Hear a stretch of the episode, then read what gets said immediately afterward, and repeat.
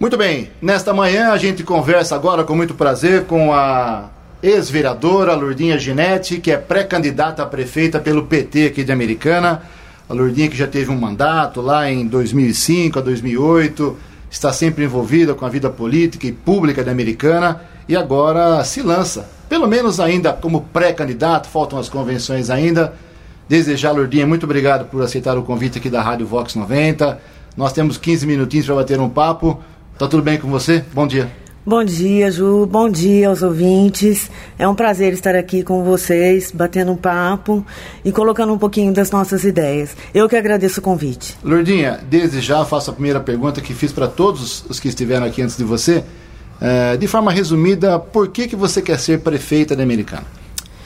Ju, é, eu penso o seguinte: quem me conhece sabe que eu nunca me propus a fazer alguma coisa que eu não fosse capaz.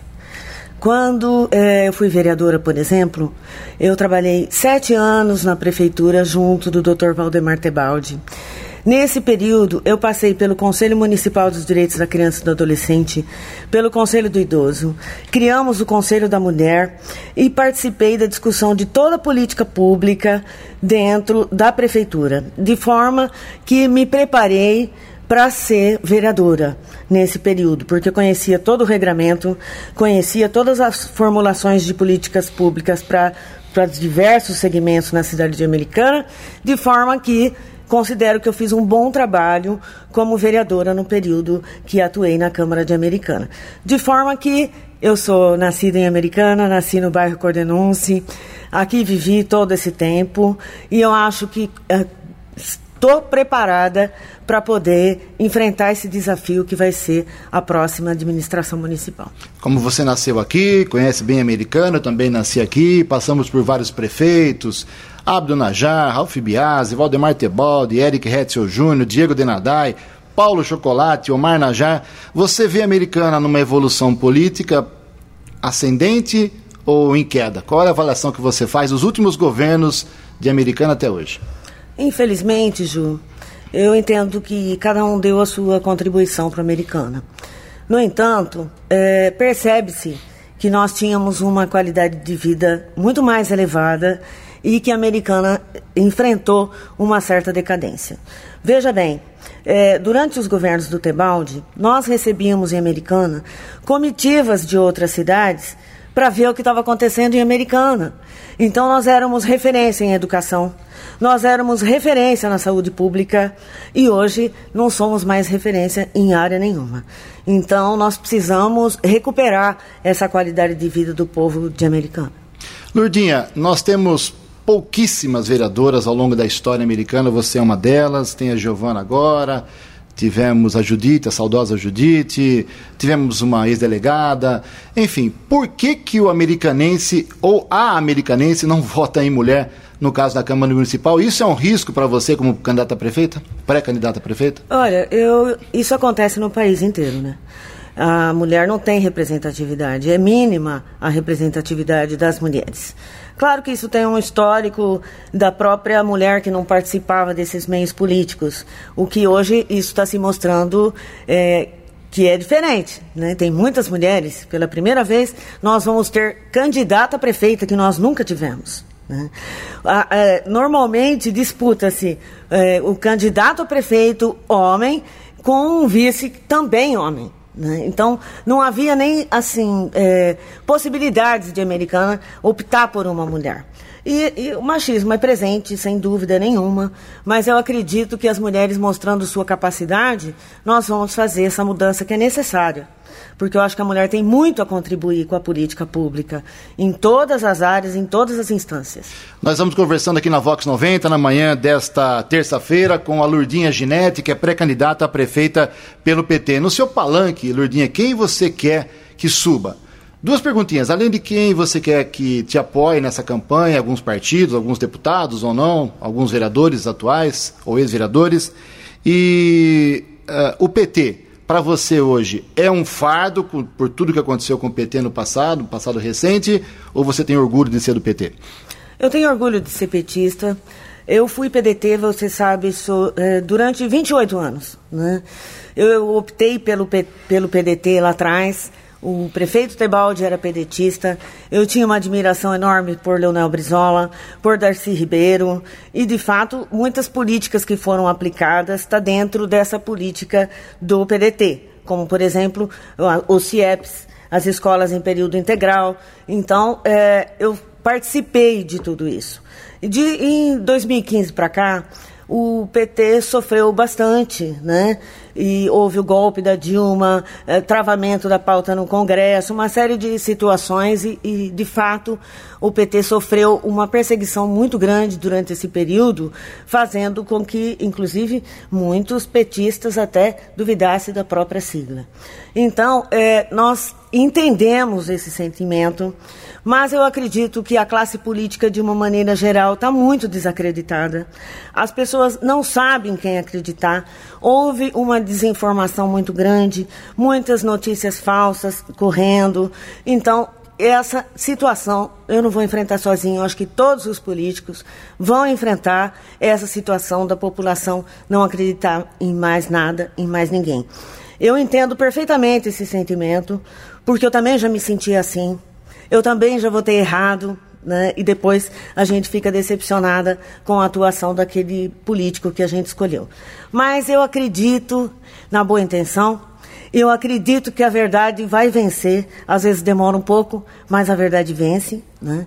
E nós estamos aqui, nós temos figuras assim respeitadíssimas dentro do nosso partido. Né? Aqui em Americana nós, nós tivemos o Antônio Mentor, que eh, prestou serviço para a Americana, tem uma folha enorme de serviços que ele prestou para a Americana, uma pessoa respeitada.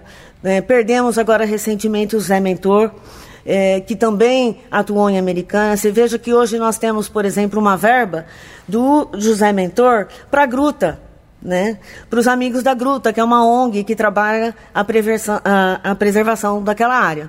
Então, são pessoas que prestaram serviço em Americana. Nós temos o Eduardo Suplicy, que é uma figura respeitadíssima. Então, é, todos, eu entendo que todos os partidos têm as pessoas bem intencionadas e sérias. Né?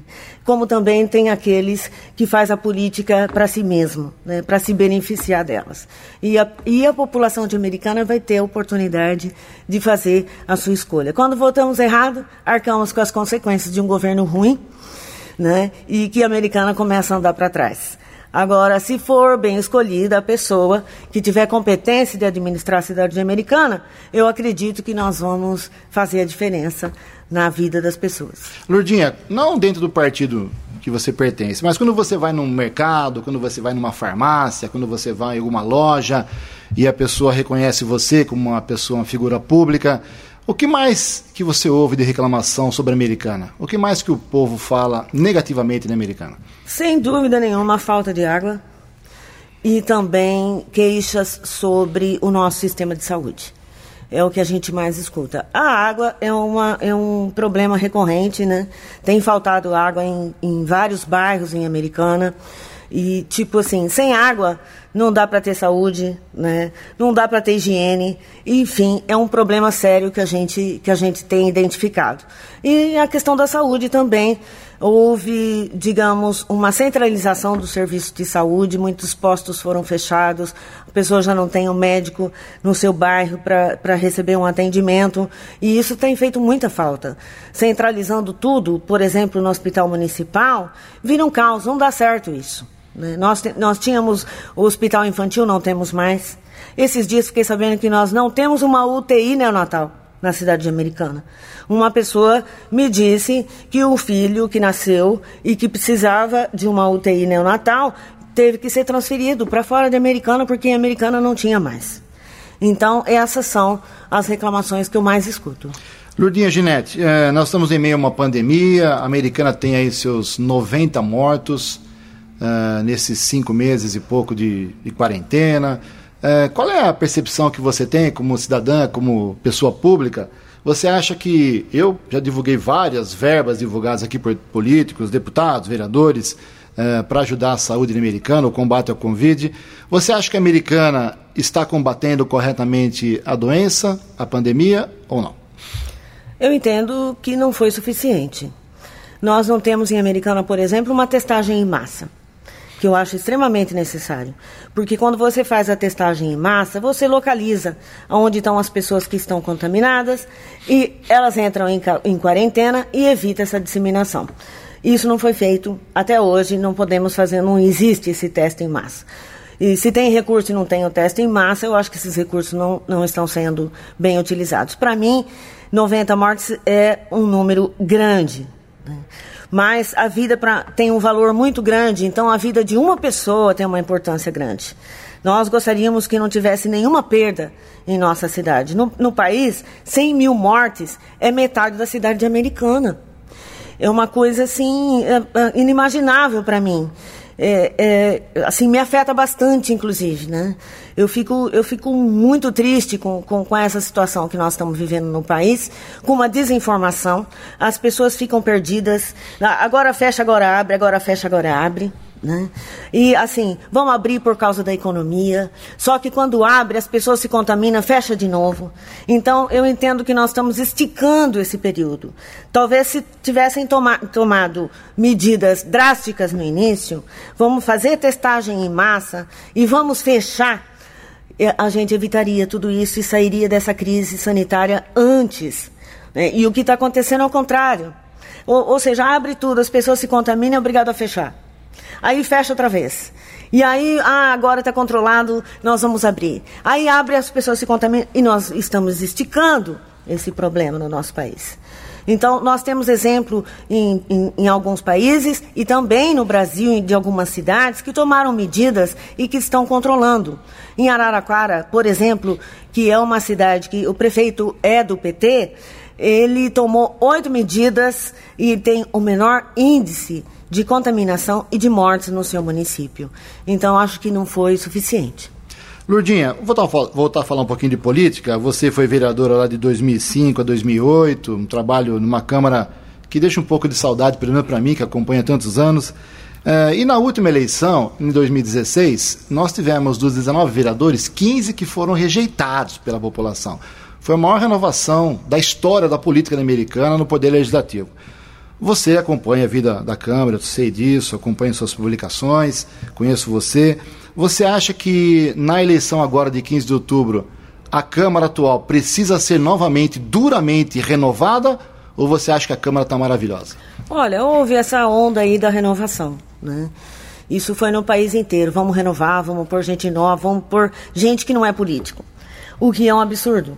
Nós precisamos de político, de gente que conhece política, que sabe fazer política para poder fazer a política. Né? Então houve essa, essa renovação. A renovação em si, embora eu goste, eu acho que as pessoas não podem querer ficar eternamente no poder.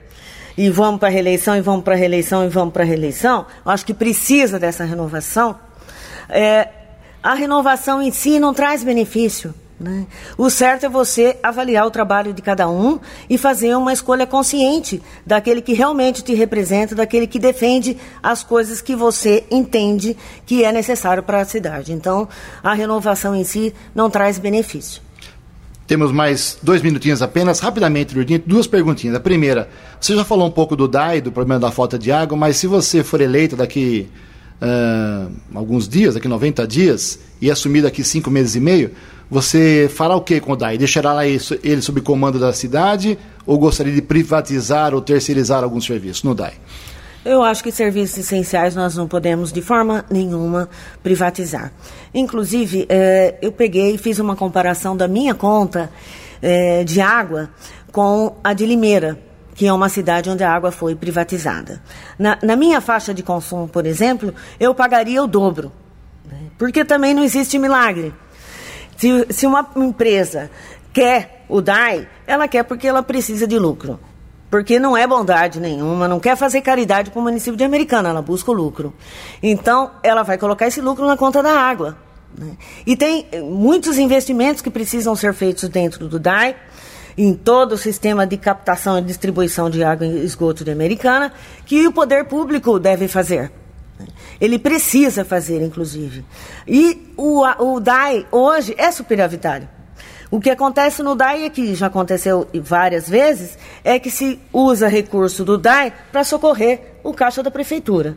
Então, eu sou radicalmente contra a privatização dos serviços essenciais, principalmente do sistema nosso de, de, de, água e esgoto no município de Americana.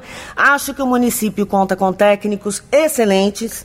Isso já foi mostrado em, em diversas obras que foram executadas no, pelo DAI algumas inclusive sem licitação de obras, com funcionários públicos, como foi feito a adutora que leva água para o São Roque, Gramado, por toda aquela região, foi feita a adutora com funcionários públicos, sem licitar obras, o que economizou dinheiro para a prefeitura. Então, eu acho que o DAI tem que ser nosso, tem que ser bem cuidado, e o povo de Americana é dono do DAI, precisa continuar sendo dono do DAI e tendo uma água de qualidade na torneira todos os dias. Muito bem, infelizmente nosso tempo esgotou, Lourdinha, falamos sobre vários assuntos, não esgotamos todos, a gente vai voltar a conversar em breve, se Deus quiser, e eu quero agradecer desde já, mais uma vez, a sua gentileza de vir aqui e falar, não para mim, mas para milhares e milhares de pessoas. Obrigado pela entrevista e tenha um bom dia. Eu que agradeço esse espaço aqui, é de suma importância para a gente colocar as nossas ideias, os outros candidatos concorrentes também. Isso ajuda muito a democracia, ajuda as pessoas a compreenderem e escolherem corretamente seus representantes. Um grande abraço, eu que agradeço. Gratidão a todos, um grande abraço.